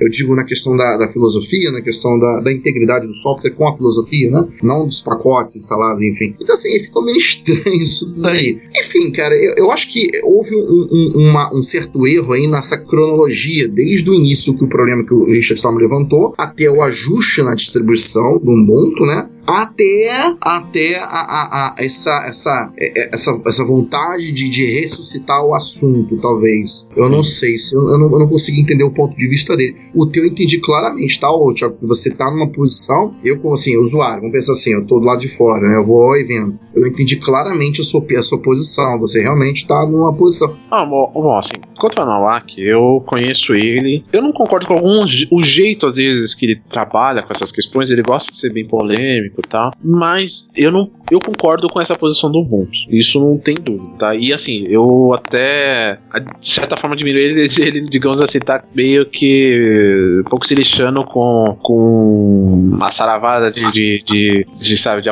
de, de, opiniões contra que ele vai receber, olhares tortos e tudo mais. Ele recebeu um monte. É, não, ele, ele, ele realmente não é muito amado, assim. Mas digamos. A opinião dele, eu acho até legal um cara se posicionar. Eu acho até legal a opinião, ao mesmo tempo que eu não acho, eu acho, né? Porque assim, é até legal um cara ter uma opinião, eu acho legal. Melhor que um cara ter uma opinião, dois meses depois ele sai. É porque, é porque eu, eu, eu, falo isso, cara, porque eu tenho visto aqui no software livre, eu digo software livre, tá? É, tá. É, é, eu vejo muita pessoa, é, muitas pessoas pregando aquilo que não vive. Eu vejo muito isso. Ah, exatamente. Eu conheço pessoas que, que dão palestras e que trabalham em grandes empresas, né? E que são mais aderentes à filosofia open source do que software livre, né? Então, assim, então são pessoas que, que para mim, é um bando de hipócrita que tá falando uma coisa, mas não vive, você entendeu? Então, assim, é, é, é, eu, não, não tô falando ele, assim, eu não conheço muito ele, tá? Mas, assim, é, é, no caso dele, especificamente, eu não sei se ele teve algum problema com a comunidade, sei lá o quê, ou porque realmente ele não gosta de distribuição, acha isso, enfim. Mas por não posso divulgar? Então, será que eu não posso botar. É, é, é, será que eu não posso é, pedir para alguém da, da, da, comunidade, ou seja, da FreeSol, instalar um Ubuntu na minha máquina e de repente, poxa, é legal a ideia do kernel livre. Você poderia instalar para mim? Você entende? Assim, você entende que é um assunto aqui que é fácil ser quebrado? Você entende? Sim, sim. Bom, é, quanto a essa, essa questão da. Antes de responder exatamente a sua pergunta, de ter gente na comunidade que, digamos assim, não, não são aderentes à, à filosofia, ao movimento, mas de alguma forma tenta se beneficiar. Isso assim, eu entendo as, é, isso acontecer, mas é claro que eu não aceito também. É, é que que acontece? O movimento software livre, de certa forma, é bem organizado, o pessoal é muito engajado. Muita gente tenta se aproveitar disso. Muita gente entra, políticos, é, pessoas que têm nada a ver com software livre, entra, faz um discurso, é, apresenta alguma coisa e tenta se beneficiar desse movimento que a comunidade consegue gerar. Então, é, já vi muito político, muita gente tentando se beneficiar desse movimento. Porque onde tem pessoas é, dispostas a trabalhar por, um, por uma, qualquer causa, sempre vai ter gente tentando se beneficiar disso. Isso sempre vai ter. Em todos, todos os movimentos, digamos, tem isso. Agora, quanto ao Nawak, eu, eu não sei se ele teve alguma rincha com o Ubuntu, esse tipo de coisa, mas eu acredito que é verdadeiro, assim, a, a, a posição dele, tá? É, mas só também não, não concordo às vezes com o jeito que ele faz, mas ele, digamos assim, ele, ele, ele que causou esse buzz esse ano, e digamos assim, ele tirou tirou de, muita gente da zona de conforto. Eu, por exemplo, estava numa zona de conforto. Outros coordenadores também. Então, assim, eu tinha essa posição, mas ninguém falava sobre ela, eu não queria também. Eu não. Eu não Se meter é, é, eu não se meter, digamos assim, se alguém iniciasse essa discussão, eu entraria como entrei. Mas eu não, digamos assim, eu tava focado nos trabalhos do FreeSol. Ele, de certa forma, causou uma, uma. tirou a gente da zona de conforto, levou ao debate. Esse tipo de coisa sempre eu acho saudável, assim, tem que ser tomado cuidado de como isso é feito, mas eu acho saudável. E tirando a gente da zona de conforto, eu tive que me posicionar, muita gente acabou fazendo artigos, se posicionaram também. Então houve essa questão e. e- então eu acho válido o- o- a manifestação que ele fez que causou tudo isso, tá? E eu provavelmente não teria feito a carta se isso não tivesse acontecido. Agora, um outro ponto é que assim, a carta, como eu falei, ele teve um propósito e foi direcionado a um público. Foi para falar sobre essa polêmica iniciado é, pela petição para os coordenadores. Em, outras,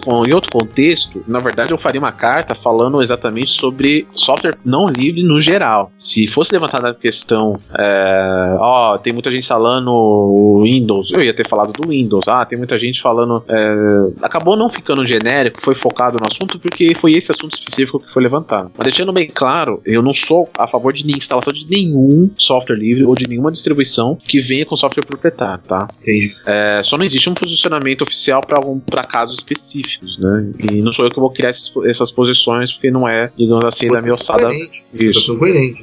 Exatamente. Como eu falei, qualquer um tem o direito de escolher o que quiser. Se eu quiser instalar um software proprietário, é uma escolha individual minha. Como assim, a gente sabe muito bem que é, é muito difícil se encontrar uma pessoa que usa 100% software livre. No dia a dia, a gente às vezes é obrigado, por um trabalho, por causa de pessoas que a gente gosta, a utilizar um software que não é proprietário. Só que eu não vou sair da, por aí é, fazendo a instalação de software proprietário. Eu acho que a coerência maior está nesse ponto. Né? É, se você, materialmente, no mundo real, você é obrigado a fazer coisas que você não pode, não quer, ou não deveria estar fazendo, mas pela sua, digamos, sobrevivência, você acaba tendo que fazer, ué. Infelizmente, se há uma contradição do mundo ideal com o mundo real e até mesmo com o mundo possível. Então, o software livre eh, eu considero, digamos, uma utopia e, e a gente tem um movimento que briga por essa utopia. A utopia serve pra gente direcionar nossos valores, nossas ações, não necessariamente. no- a gente sabe muito bem que o mundo hoje, a realidade que a gente tem hoje, não é favorável ao software livre. Você tem um mercado, por exemplo, de game que é muito forte, é maior do que a indústria de cinema. É muito difícil ter softwares daquela qualidade é, se não forem proprietários, né, com o modelo de negócio que é utilizado. Você tem muitos jogos, jogos indie, por exemplo, que conseguem ser livre, mas existe um,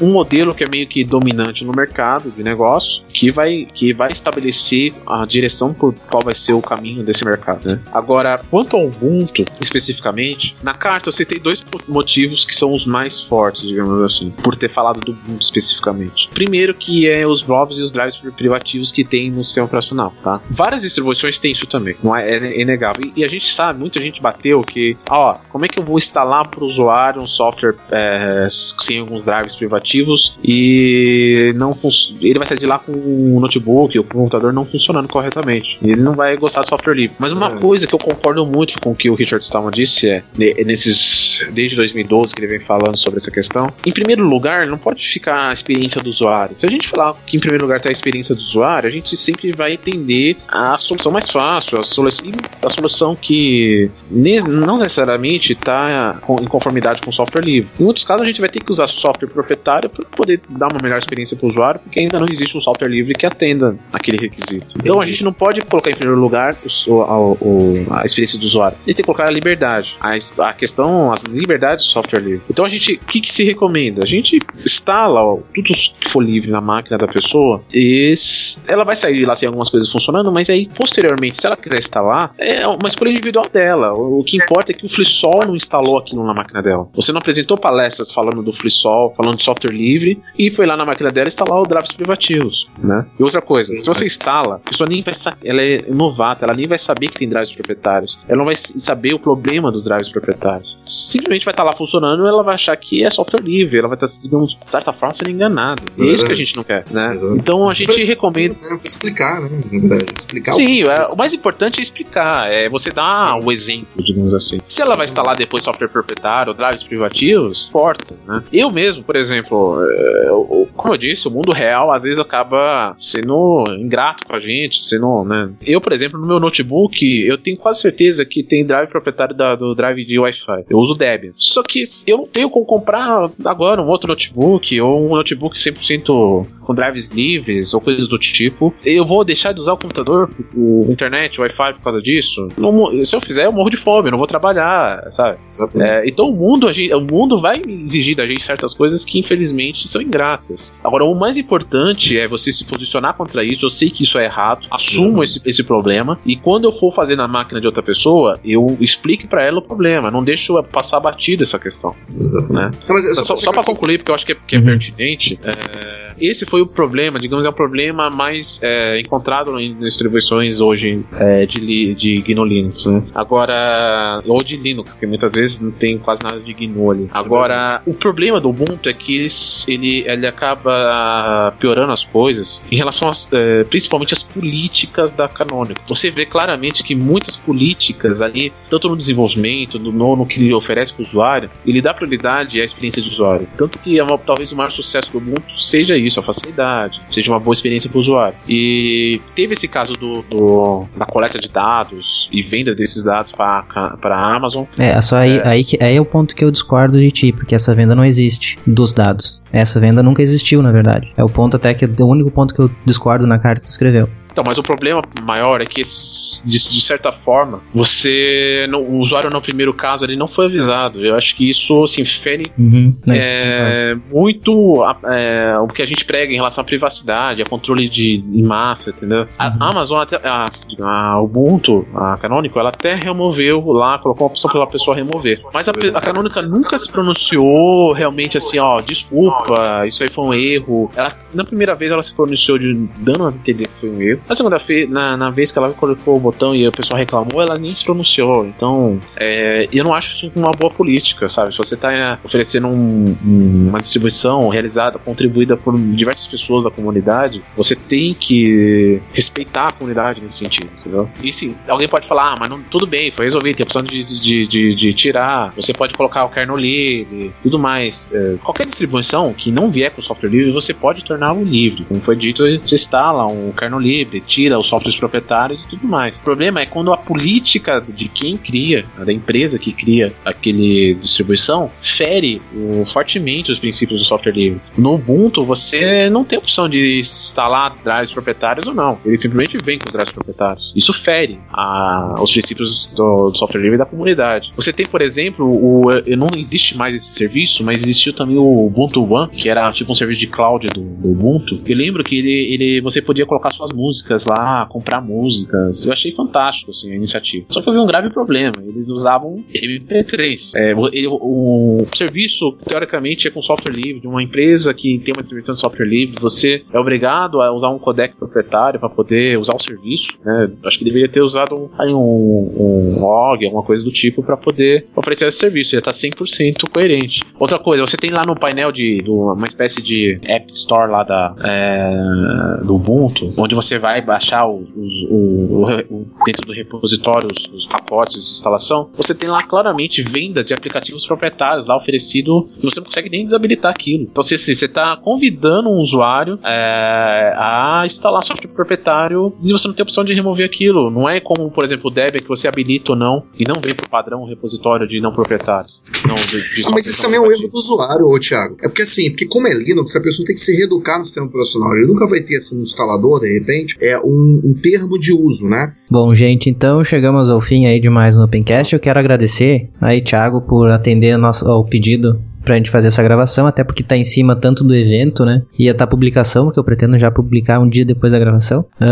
A Prígio também, obrigado aí por voltar aí, tá com saudade de voltar a falar, né? E, e o Diego aí também, né? Obrigado, Diego, pela, pela participação. Não, eu só tenho a agradecer pela oportunidade, pelo convite, ajudar aí a divulgar de alguma forma o pessoal, esclarecer como o FreeSoft funciona, esclarecer essa polêmica do Ubuntu. Só tenho que agradecer, parabéns pelo cast. É, eu já tinha ouvido falar, não tinha escutado ainda, mas já vi bastante gente comentando e eu acabei ouvindo alguns antes de, de participar do cast e eu curti, com certeza vou acompanhar. É, eu tenho. O recado que eu tenho para dar é participem do FreeSol na sua cidade, procure lá na wiki do FreeSol, freesol.info, procure saber se vai ter FreeSol na sua cidade. Se não tiver o FreeSol na sua cidade, se motive em fazer, ainda dá tempo, é só escrever lá, dando as instruções que estão seguindo lá e que eu expliquei aqui no cast. Você com certeza não vai se arrepender, você vai movimentar o FreeSol, a comunidade na sua cidade. E assim, eu não tenho de reclamar. Eu dá bastante trabalho organizar um FreeSol, mas depois que, que acontece, passa os problemas, as dificuldades e acontece o FreeSol, é aquela sensação de missão cumprida, vários amigos novos, é, várias oportunidades novas aparecem é, e você vai ter aquela sensação de ter feito algo pela essa causa que a gente, que a gente luta em relação ao software livre. Show. Mais um, mais um recadinho só. É, depois do FreeSol no FISD, é, eu, eu, junto com o Sérgio e com a Morvana, sou curador da área de comunidades, é, antiga área de usuários. Então a gente vai estar tá reformulando essa área, além da participação das comunidades lá, vai ter também alguns talks, alguns debates, algumas palestras ali na área de exposição. Então, você que tem uma comunidade, inscreva a sua comunidade. Acabou de sair, tá no, no, no, no portal do FISNE para chamada para inscrever as comunidades. E se você estiver por lá, me procure, participe da, dos talks e procure representante da comunidade preferida. Show. Beleza. Tá bom? É isso aí. Só, só, só, só reforçar aqui, ó, galera. O coordenador do FreeSol tá aqui conversando com vocês. Não deixem de ir ao evento freesol.info barra freesol 2015. Acesse o site para saber qual é a cidade que vocês vão ter. Não deixe de ir, o pessoal tá dando duro, tá trabalhando para você ter um bom evento. E tem várias cidades no Brasil todo. Não deixe de ir. Você que é empresário, você quer fazer parte disso aí, chama o pessoal, é, é, é, procura quem tá lá contribuindo lá no evento, quem é o coordenador. Acho que vale a pena você investir nisso. É, é, um, é uma boa ideia, né? Acho que vale a pena todo mundo estar tá nisso aí, porque quanto mais, mais evento tem do FreeSol, quanto mais força, quanto mais força o evento tem todo ano, mais o evento cresce. Então, não deixe de ir, não. Vai sentir um pouquinho, nem que seja uma hora, duas horas no seu dia, e vai lá no evento, beleza? FreeSol e você, tudo a ver. é outra etapa de propaganda. É. é, agradeço a presença do Thiago aí, é, foi um cast bem interessante. É, eu vi não só a respeito da história do, do, do FreeSol, do, do, funcionamento do mesmo, como que faz para escrever, mas também a questão da, da, dessa polêmica ali a respeito do Ubuntu. É, foi bem. É, conseguiu. Tu conseguiu expressar bem, a, explicar direitinho como é que aconteceu, o que aconteceu, né? Espe, é, deixar bem, é, bem, bem claro a tua posição. Então foi bem, é bem interessante isso, é, deixar bem claro que não é uma questão. não, é, não, é uma, não é um dogma, né? É, foi apenas uma sugestão, então fica, fica bem claro isso e fica aqui público para todo, toda a audiência do Pencast aí. Isso aí então, pessoal. Obrigado por você aí que ouviu a gente até o final e até o próximo episódio do Opencast.